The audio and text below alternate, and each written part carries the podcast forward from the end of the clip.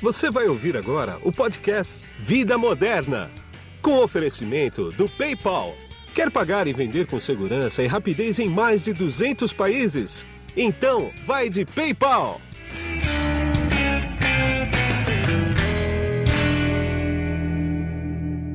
Bom, quem está comigo nesse podcast aqui hoje é o Felipe Facchini, que ele é o Head Geral de Negócios do PayPal para o Brasil. Tudo bem, Felipe? Fala, Guido, tudo bom? Obrigado. Tudo. A gente vai bater um papo aqui sobre uma pesquisa que foi feita pela Edelman, a pedido do PayPal, que é a consumo online no Brasil. Felipe, a pesquisa traçou um cenário muito interessante sobre as compras recorrentes, também conhecidas como everyday spending. Por que, que o PayPal resolveu se dedicar a esse estudo, hein? Tá Guido, essa é uma ótima pergunta para a gente começar. Esse tipo de transação vai ao encontro com os nossos principais objetivos, que é estar sempre presente no dia a dia dos nossos clientes. Além disso, é, hoje o PayPal ele tem uma presença muito forte no setor de compras recorrentes, não só no Brasil, mas no mundo inteiro. Hoje a gente processa as transações de pagamento dos principais aplicativos, entre eles, eu posso citar mobilidade, delivery de compra, supermercado, de farmácia. Acho que esses são só alguns exemplos. Para a gente, é fundamental sempre escutar o consumidor, entender como é o seu comportamento e, principalmente, quais são as suas motivações. Isso, com certeza, tem nos ajudado muito a sempre criar melhores produtos, melhores serviços, inclusive aqueles que se encaixam na vida das pessoas em todos os momentos, né? É através dessas experiências fluídas que a gente economiza o tempo dos clientes. E hoje, o tempo, ele com certeza é um dos maiores ativos que a gente tem.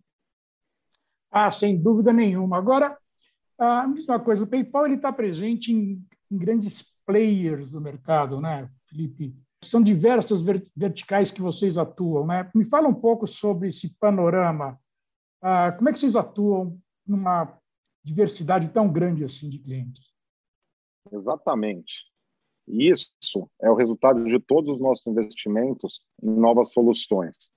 Hoje, a gente tem uma plataforma de checkout transparente que é super robusta e ela se encaixa perfeitamente nas necessidades das grandes empresas incluindo aquelas que é o tema da nossa, da nossa pesquisa, que são aquelas que servem os consumidores nas rotinas de compras diárias. Né?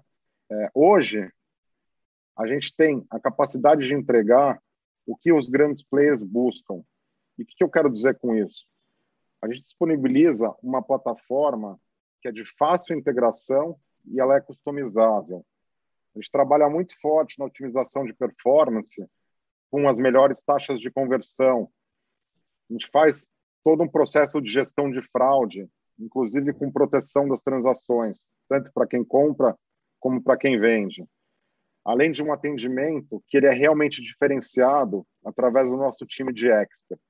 Eu, inclusive, gosto de dizer que a gente tem parceiro e não clientes.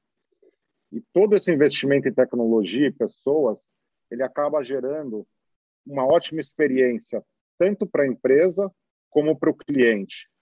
Guido, imagina que você tenha ficado satisfeito com a sua experiência ao pagar no Uber, na 99, no iFood, no Rap, na Corner Shop, no Habibs, na Shell, na Ipiranga ou na Connect Car. Só para citar alguns exemplos de parceiros do PayPal. Então, a gente está presente em todos eles, sempre tentando potencializar a experiência como cliente, mesmo que muitas vezes você não vai ver a nossa marca. Como assim? Você quer dizer o quê? Que o cliente não vê a marca do PayPal numa transação dessa, por exemplo? É isso mesmo. Muitos dos nossos parceiros no Brasil, eles usam a nossa plataforma de checkout transparente. Diversas vezes, o consumidor ele nem sabe que está usando o PayPal. O nosso checkout seguro ele está presente nas plataformas online de dezenas de grandes empresas brasileiras. E quando esse cliente ele faz uma compra online, num supermercado, por exemplo, ou ele pede um carro no aplicativo, ou abastece um veículo, ou pede uma comida online, é o PayPal que está ali por trás daquela transação, cuidando das informações do consumidor, em fração de segundos, aprovando a compra. Afinal, né, Guido, são mais de 23 anos investindo em sistemas de antifraude, machine learning, inteligência artificial. Isso foi o que tornou o PayPal líder global em pagamento eletrônico. E muito disso se deve à nossa capacidade de antecipar as fraudes. Aqui no Brasil, a gente tem tido muito sucesso na implementação da nossa plataforma. E isso em empresas de todos os tamanhos, principalmente aquelas que são mais antenadas com o avanço das compras e dos pagamentos online. Inclusive, outra missão do PayPal é sempre aperfeiçoar os nossos produtos e nossos serviços para o mercado brasileiro ou para o mercado que a gente está atuando como uma empresa global. Nosso foco é garantir a segurança, a rapidez, a confiabilidade e sempre a facilidade de uso. É bastante interessante isso que você disse, quer dizer, a operação ela é tão transparente que a gente não vê, né? Não vê o PayPal, bacana isso, muito legal. Agora me diz uma coisa, falando sobre a pesquisa que vocês acabam de, de apresentar para o mercado, um dado bastante impressionante é o que diz respeito ao futuro das compras online no pós-pandemia. Pelo que parece lá, as pessoas vão se manter fiéis ao digital, né? Com certeza, Guido. Acredito bastante nisso. É, e o estudo realizado pela Edelman, aonde a amostra ela é constituída por adultos de 18 a 55 anos que fizeram pelo menos duas compras online no último mês e dessas compras em categorias de compras diárias, ele mostra exatamente isso. Os dados da pesquisa, eles revelam que 98% dos brasileiros, eles preferem fazer as compras online porque elas são mais fáceis. E outros 97%, eles gostam da experiência. E 8 em cada 10 afirmam que as compras online, elas fazem parte da sua vida cotidiana e que esse hábito ele foi desenvolvido ou até mesmo potencializado durante a pandemia. Para mim o melhor é que 71.7% eles se consideram experts em compras e pagamentos online. E é por isso que a gente costuma dizer aqui no PayPal que a pandemia avançou em cerca de cinco anos o comércio online no país. Para você ter uma ideia, antes da crise, da crise sanitária começar, lá em março de 2020, cerca de 35% dos brasileiros faziam compras online diariamente ou semanalmente. Já durante os 20 meses da pandemia, esse índice ele se aproxima dos 60%. Além disso, o estudo ele sugere que esse cenário ele não deve sofrer alterações no pós-pandemia. E por quê? Porque cerca de 55% dos brasileiros entrevistados, eles dizem que continuarão comprando online quando a vida voltar ao normal. E isso significa que todos nós passaremos a viver um normal diferente desse normal que a gente conhece hoje. Também vale ressaltar que esses números positivos em relação à facilidade e à boa experiência de compra pela internet, eles são um reflexo do enorme investimento que foi feito por parte das empresas que atuam nesse segmento. Se pararmos para pensar o que é avançar cinco anos em menos de dois, em termos de escala, de atendimento ao cliente, logística, suprimentos, por exemplo, essas avaliações positivas e a intenção de continuidade, elas são resultados claros do esforço dessas empresas. Entendi. Agora, esses esforços fazem sentido também porque o brasileiro ele é entusiasta de tecnologia, isso não dá para negar, né? Isso também ajuda a explicação desses resultados, não ajuda, não? Você está certíssimo, Guido. Principalmente por causa da onipresença dos smartphones, sendo o principal meio de acesso à internet e, consequentemente, a principal ferramenta hoje para comprar online. Para você ter uma ideia do que significa, é, basta dizer que, de acordo com a pesquisa, 91% dos brasileiros eles compram online sempre ou normalmente via um smartphone. Esse é um número gigantesco, que ele também explica o enorme sucesso dos aplicativos. Sem dúvida. Agora, você acha que as pessoas também querem evitar ter de ficar andando com dinheiro vivo? Isso é um. Será que é um fator também? Acho sim. É, inclusive, a gente escuta muito é, falar sobre isso. É, acredito que tem a ver com a segurança, né? Então, até mesmo para a segurança faz total sentido. Esses índices que a pesquisa registrou, eles vão ao encontro das conclusões de um outro recente levantamento do PayPal. É, esse levantamento ele demonstrou o entusiasmo do consumidor brasileiro por um futuro livre do uso do dinheiro físico para os pagamentos. É uma pesquisa chamada A Terceira Onda de Inovação Fintech. Essa pesquisa ouviu consumidores do Brasil, na China, na Alemanha e nos Estados Unidos. Se acredita que foi justamente o brasileiro que ficou em primeiro lugar quando o assunto é um futuro sem células e sem moeda. Incrível, né? No PayPal, a gente acredita que os altos índices de adesão às compras online são um sintoma desse anseio do consumidor por ter uma experiência de compra que elimina toda aquela burocracia da etapa do pagamento. Isso é exatamente o contrário do que o pagamento com dinheiro físico representa. Por exemplo, considere a experiência do checkout de um carro de aplicativo. O pagamento ele simplesmente dispensa qualquer tipo de ação do consumidor ou do motorista. É uma experiência muito fluida. Isso é muito libertador.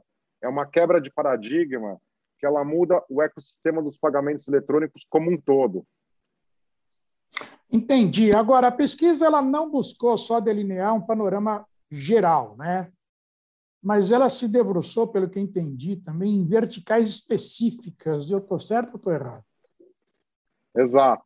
Nós investigamos a fundo os aspectos quantitativos e qualitativos em seis verticais. A vertical alimentos e restaurantes liderou o ranking de compras online, algo que a gente já imaginava por causa do distanciamento social imposto pelo Covid. Com mais gente ficando em casa, praticamente nove em cada dez entrevistados, eles afirmaram terem feito compras online desse tipo. Já a vertical mercados e farmácias ficou em segundo lugar, com 72% de aderência. Ou seja, a cada 10 pessoas que entrevistávamos, sete diziam ter pedido entrega de produtos de mercado ou farmácia em casa. Logo em seguida veio o entretenimento e o transporte e a mobilidade urbana, com índices próximos de 60%.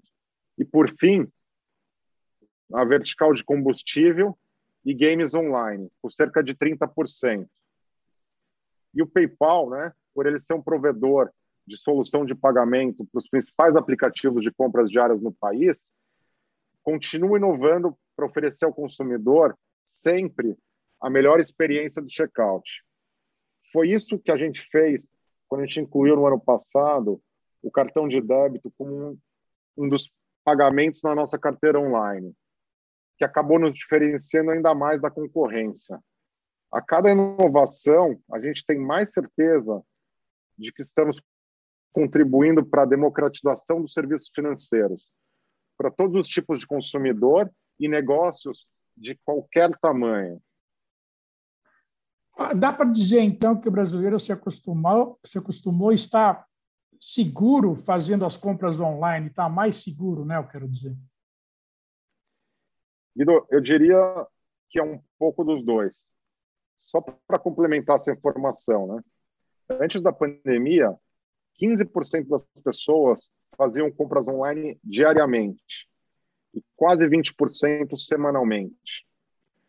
Durante a pandemia, 22% das pessoas faziam as compras online diariamente e 34% semanalmente. Ou seja, a gente passou de um universo de 35% de compradores online semanais para quase 57. É um crescimento muito grande. E aqui a gente vê que sim, de fato os hábitos de consumo eles mudaram e muito por força da necessidade. Mas também porque aquele receio do pagamento digital ele foi ultrapassado. Tanto que, de acordo com a pesquisa, no pós-pandemia, 23% dos brasileiros pesquisados, eles afirmam que continuarão fazendo compras online diárias e 32% semanalmente. Entendi. Agora me diz uma coisa. Quais são os principais meios de conversão de compra dentro das verticais, Felipe? A pesquisa chegou a esse nível? Chegamos sim. Os apps de delivery, eles são os mais usados nas verticais de alimentos e restaurantes, onde 93,7% de todos os pedidos são realizados por meio dos aplicativos. O mesmo vale para a vertical de supermercado e farmácias, com 73,3% de participação dos aplicativos. Já é, as plataformas de streaming de vídeo, elas são os principais meios de pagamento da vertical de entretenimento, com quase 95% das citações. Isso se explica pelo fato de, nesses últimos 20 meses, as pessoas terem ficado mais em casa, consumindo muito filme e série on demand, além de terem assinado plataformas como o Disney Plus, que inclusive é um cliente do PayPal. Outro ponto interessante é a vertical de compra online de combustíveis, que ela aparece com bastante força na pesquisa. Segundo o estudo, né, 34,3% dos entrevistados eles usaram métodos digitais para abastecer os seus veículos durante a pandemia. Foi uma evolução bastante significativa. E dentro desse universo, 39% eles usam carteiras digitais via aplicativo. Mais uma vez aqui, nos chama atenção para a mudança de hábito, a qual a gente está se referindo desde o começo dessa nossa conversa. Nove entre dez brasileiros, eles afirmam que vão continuar pagando pelo abastecimento do seu carro de forma online no pós-pandemia. É uma evolução muito grande. Quer dizer, quem experimenta compra online não volta para o meio físico de pagamento, né? Eu te diria que, em alguns casos, até volta. Algumas verticais, elas vão perder um pouco do protagonismo com o retorno gradual das pessoas ao seu cotidiano de trabalho. Por exemplo, terá um pessoal que vai voltar a almoçar fora, ao invés de pedir o um almoço via aplicativo. Por outro lado, você tem os apps de transporte urbano. Eles devem manter os seus resultados em alta, segundo as respostas da pesquisa. E o que a gente acredita é que as verticais de compras recorrentes, que representam muitas vezes a perda de tempo para os consumidores, elas tendem a se manter mais online do que nunca. É o caso das compras de supermercado, por exemplo. No PayPal, a gente costuma dizer que o tempo ele é o ativo mais precioso do mundo atualmente. Ninguém mais quer perder tempo fazendo uma compra simples de mercado ou de farmácia. É muito mais prático, muito mais fácil e seguro fazer essa compra online. Novamente, aqui eu digo que o Brasil ele encurtou o caminho da digitalização em pelo menos cinco anos por causa do Covid. E olha que aqui eu não estou considerando a bancarização que foi promovida pelo auxílio emergencial do governo.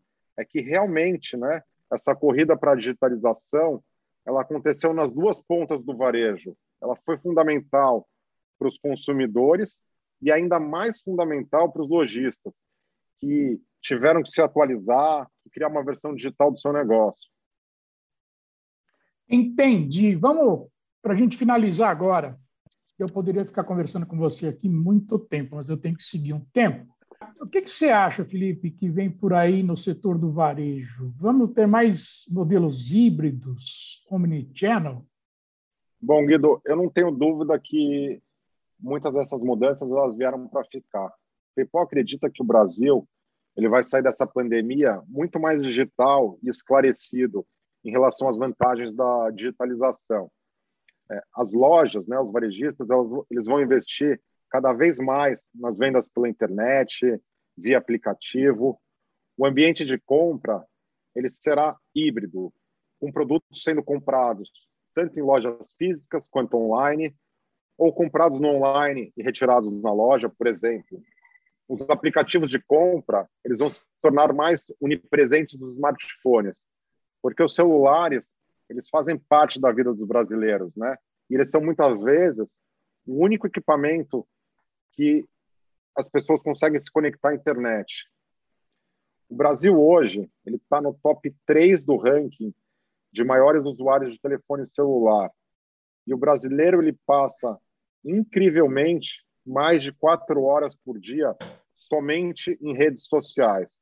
Ou seja, aqui faz todo sentido que o varejo esteja migrando para esse ambiente digital, que é onde o consumidor está. E tudo indica que nós não vamos usar mais tanto dinheiro vivo, porque ele vem fazendo cada vez menos sentido. E esse é um ponto muito importante e uma bandeira a ser levantada. Por quê? Quanto mais a economia for digitalizada, maior é o acesso aos bens e serviços, à renda e principalmente ao bem-estar.